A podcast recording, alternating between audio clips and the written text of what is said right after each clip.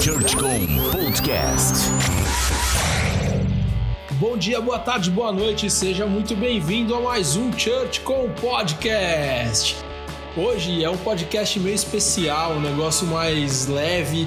Eu vou estar aqui no monólogo, que nem o primeiro da primeira temporada, mas eu quero compartilhar com vocês um pouco dos aprendizados que eu tive nessas idas a feiras, a congressos, a igrejas e a workshops, seminários que eu tenho passado por aqui nos Estados Unidos.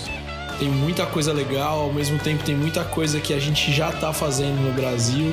E de fato eu quero ter um tempo aqui nesse podcast especial, no meio de uma série de podcasts muito legais, com entrevistas muito boas, tanto a do Thiago Leon, que é o que abre essa segunda temporada, quanto o segundo com o Eduardo Mano, e o próximo que eu já vou adiantar, que é um spoiler, é um baita papo legal com o Aníbal Ferreira, que ele é da Christian Vision ele, a gente vai falar sobre o aplicativo Yes Reis, vai falar um pouco da missão deles com o mundo digital e comunicação. Então já vou deixar você aqui nesse podcast monólogo com um pouco de água na boca pelo que vem por aí, tá bom? ChurchCom Podcast. É importante, antes de mais nada, falar o que, que eu tô fazendo aqui nos Estados Unidos desde o final de julho. É, quem acompanha a ChurchCon nesses dois anos que a gente tá de pé aí, que a gente existe, sabe que todos os anos eu venho para os Estados Unidos para poder participar de algum evento importante de comunicação. E nesse ano a gente juntou um tempo aqui de sabático familiar, de um tempo que a gente precisava passar um pouco fora do país para trazer essa agenda de eventos para essa rotina nova aqui que a gente está até novembro aqui nos Estados Unidos. Então eu estou visitando igreja, estou visitando eventos, participando de alguns treinamentos, inclusive online, estou é, visitando empresas para conhecer gente, para conhecer coisas novas, para levar ideias para o Brasil. Quando em novembro a gente voltar lá, ter material novo para workshop, material novo para as igrejas que eu trabalho. E essa é a ideia aqui desse tempo nos Estados Unidos. Então, o meu incentivo é para você se conectar a todas as redes do, da ChurchCon tanto no Instagram quanto no Facebook, para você ficar ligado lá no blog, no site, porque é importante, é lá que eu tenho colocado os conteúdos com um pouco mais de calma, um pouco mais destrinchados e ficar ligado aqui no podcast. Tem algumas entrevistas que eu já tinha produzido lá no Brasil e elas estão entrando, mas também tem muita coisa que vai sair daqui, papos que vão acontecer nesse momento que eu estou vendo coisas novas e participando de muita coisa nova. Então, mais uma vez fica o convite. Se conecta lá nas redes sociais, churchcombr, tanto no Instagram quanto no Facebook. Passa no site churchcom.com.br, assina a lista, baixa os livros, e-book, compra o livro se você conseguir também lá na Amazon, o Marketing Cristão.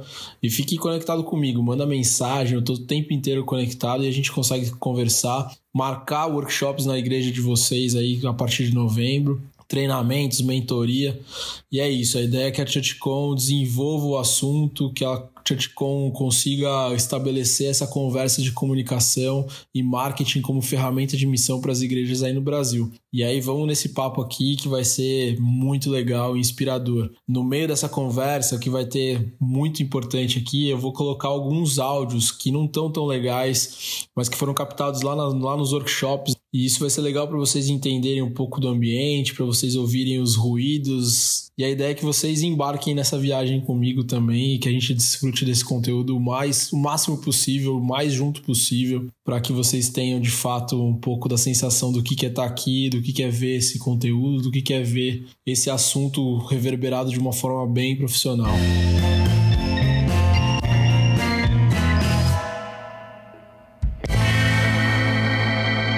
Isso aí, a gente vai falar sobre Growth Hack, que foi um dos temas das palestras que eu ouvi na Expolit, que aconteceu lá entre os dias 7 e 11 de agosto aqui em Miami. E talvez tenha sido uma das palestras mais legais, com assuntos mais originais relacionados à comunicação cristã que eu tenha ouvido por lá. É, e eu vou deixar, antes de mais nada, que o Diego Benites, que foi o palestrante dessa palestra sobre Growth Hack, explique para a gente um pouquinho o que, que é isso. Como se define? Lo define como, eh, o sea, una disciplina ¿sí? que busca el mínimo gasto, ¿cierto? Y puse entre comillas y esfuerzo posibles porque realmente siempre en digital tenemos que ser muy activos. Creo que yo en la, anterior eh, charla les decía, es la constancia. ¿Para qué? Para incrementar de forma rápida y notoria el volumen de qué. Uno siempre tiene en marketing un objetivo. Yo quiero aumentar en usuarios, yo quiero aumentar en ingresos, yo quiero eh, esos ingresos a través de ventas, puede ser, yo quiero generar impactos, que eso se traduce en algo que se llama conversiones. ¿De qué? De una marca. Puede ser mi marca personal, la marca de um produto, la marca de uma companhia. Como você viu aí, é um conceito novo, basicamente nasceu em 2010, criado pelo Sean Ellis, que é um cara de tecnologia que desenvolveu principalmente as estratégias para o Dropbox crescer rapidamente. E aí, a partir lá do blog dele, que é o Growth Hacker, ele começou a desenvolver essa ideia. Basicamente, a ideia é você usar os conhecimentos que você tem sobre o seu ambiente, seu contexto, sua audiência, para potencializar o seu conteúdo nos canais. E, na verdade, também os conteúdos, a sua inteligência, seu conhecimento sobre os canais onde você está desenvolvendo seu conteúdo. Que é entender o que a audiência está esperando, o que a audiência está buscando e como você joga o seu conteúdo de forma pertinente, relevante e adequada para o que as pessoas estão buscando naquele canal. E isso funciona basicamente hoje nos canais sociais e nos canais digitais aí como YouTube, Facebook e também, claro, o Instagram. E antes que você comece a pensar que hacker é coisa do diabo, que não é coisa de crente, é importante você entender o conceito de hacker. Hacker é você entender o seu ambiente e desenvolver metodologias, processos, estratégias para conquistar mais rapidamente ou de forma melhor, com melhor desempenho, o sucesso do seu negócio ou o sucesso do seu conteúdo. Isso, na verdade, é o que traz, que está por trás da história do hacker. Não é só quebrar códigos, invadir senhas, invadir contas, como a gente está vendo aí no Brasil agora, principalmente na questão política. O hacker, na verdade, é uma ferramenta, é uma disciplina que nos ajuda a conhecer melhor o nosso ambiente e desenvolver soluções que façam o negócio prosperar, o negócio ir mais além do que você consegue, de forma mais rápida, inclusive. Então, resumindo bem essa conversa sobre growth hacking, basicamente o que a gente está falando é que o growth hacking é um processo científico de hipóteses e testes que ajudam o sucesso da penetração de um negócio ou de um conteúdo. Tá muito mais além do que só falar de otimização de conteúdo num canal. É você entender a sua audiência, saber onde ela tá, como ela se comporta, o que, que ela quer o que, ela está buscando e aí a partir do entendimento também das técnicas dos canais jogar esse conteúdo de forma adequada para que as pessoas achem esse conteúdo como que você vai otimizar um conteúdo que as pessoas estão esperando a partir do seu DNA do conhecimento da sua estratégia de negócio no canal com a relevância que o canal pede para você entregar esse conteúdo. E apesar de desse termo ter começado em 2010, é, a gente tem alguns casos legais de growth hacking desde os anos 90, da década de 90. E o Hotmail talvez tenha sido o primeiro no ambiente digital que a gente consiga mensurar um case legal. Logo no começo, lá na década de 90, eles colocaram uma assinatura nos e-mails. Todo mundo que mandava um e-mail pelo Hotmail tinha uma assinaturazinha lá embaixo que estava escrito PS eu te amo, assine Hotmail, esse e-mail é de graça. Com essa ação simples de colocar um link, um call to action depois de cada e-mail, eles conseguiram colocar a base deles em mais de um milhão de pessoas, que naquela época era quase um sétimo da internet. A internet naquela época tinha 7 milhões de pessoas. Então esse é um caso muito legal de como usar de forma pertinente uma chamada para ação no lugar certo, de forma adequada e onde as pessoas de fato estavam esperando que isso poderia acontecer ou que estavam na expectativa de aceitar esse conteúdo. Um outro bom exemplo, se você assistiu o filme The Founder do McDonald's, e aconteceu isso na década de 50, isso é importante colocar, não é quando a gente fala de growth hacking, não está baseado 100% só na internet. Hoje a gente está usando a tecnologia como uma ferramenta de comunicação muito mais de forma muito mais acelerada, muito mais acessível, mas isso aconteceu na década de 50 quando a internet não era nem sonhada. Então o McDonald's usou aquela técnica de colocar os arcos dourados para sinalizar as lojas que estavam geralmente baseadas na, nas pontas, nas saídas da cidade, no, nas estradas, para chamar muita atenção das pessoas e, e ali criar como se fosse um pin para que as pessoas entendessem que ali estava o McDonald's e o negócio se desenvolver a partir dessa estratégia de sinalização. Então isso também dá para colocar na conta aí do growth hack. Eles entenderam que o negócio precisava disso para se posicionar. Você consegue colocar isso numa estratégia de hackear a audiência para você se posicionar e para você otimizar o seu negócio.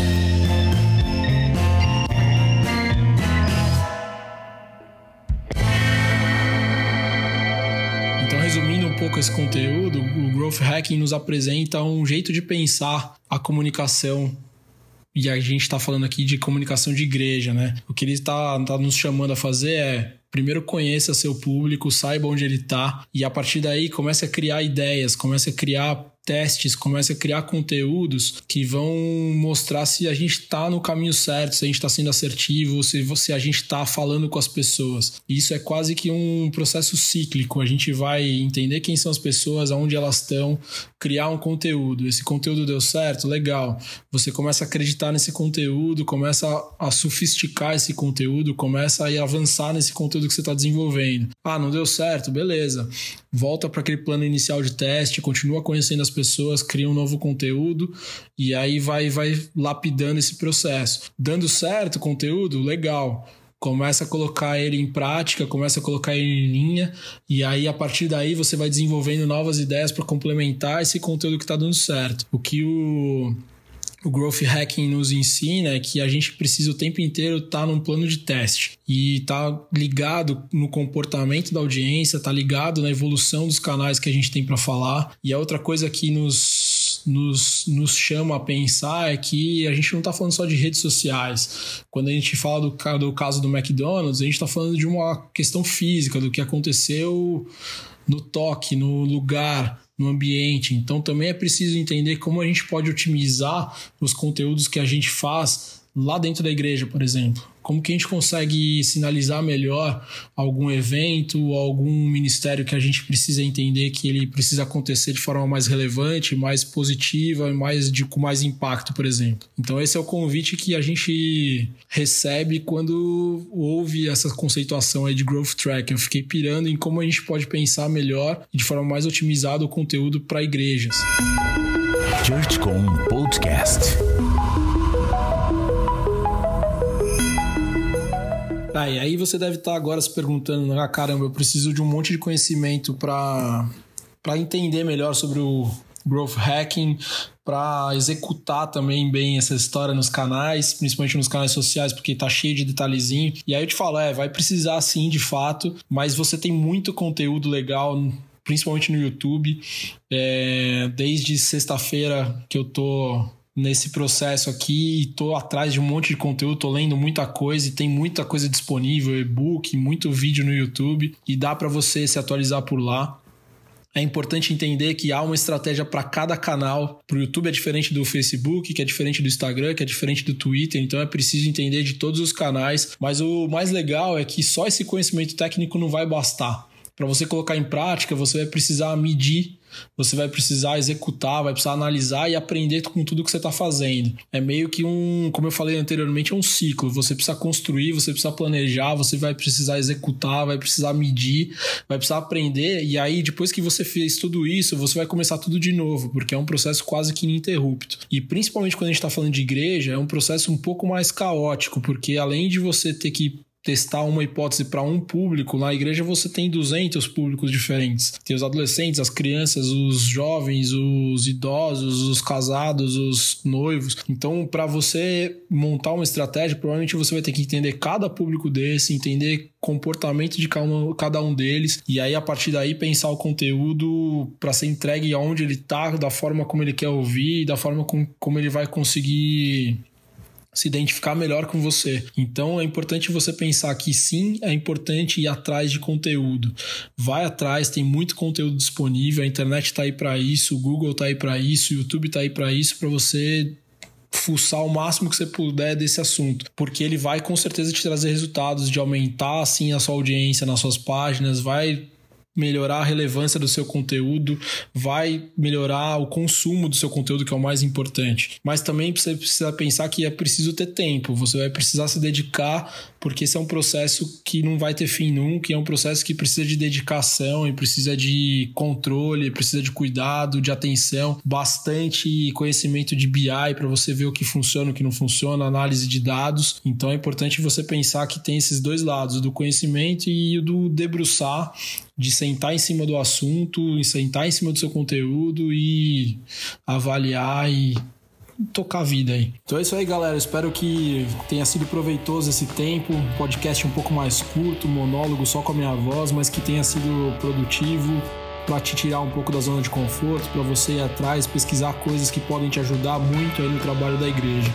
Que você tenha uma semana abençoada e que a gente se veja aí nos próximos conteúdos da ChurchCon, tanto lá no blog churchcon.com.br, quanto aqui no podcast, lá nas redes sociais, arroba churchconbr, que a gente se veja logo e que a gente vá trocando ideias, mande suas mensagens por inbox, por e-mail e a gente vai se falando por aí, tá bom? Valeu, obrigado pela audiência de novo. ChurchCon Podcast.